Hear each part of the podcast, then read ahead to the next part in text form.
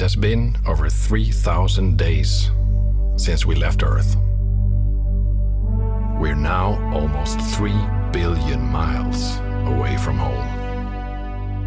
Out here, where the sun is distant and faint, is a place no one has ever seen before. Pluto and its system of moons, the farthest worlds ever to be explored by humankind.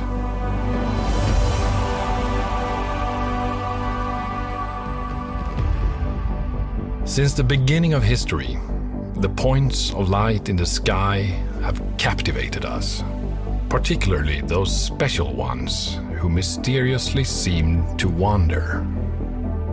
We call them planets.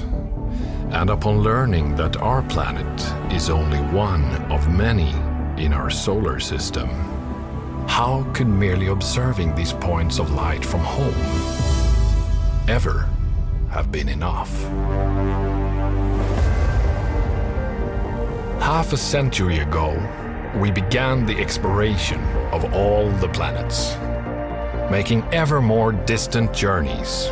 Each new world, from Mercury to Neptune, revealed its own startling complexity, character, and unimagined beauty.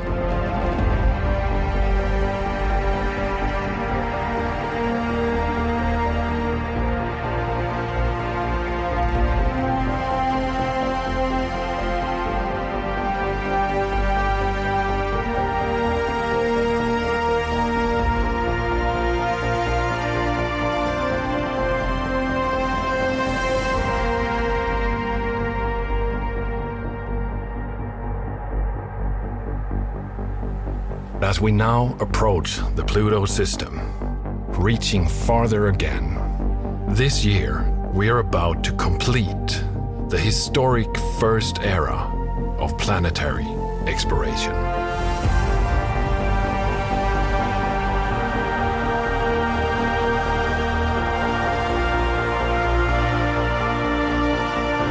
Who knows what wonders await us at these new horizons.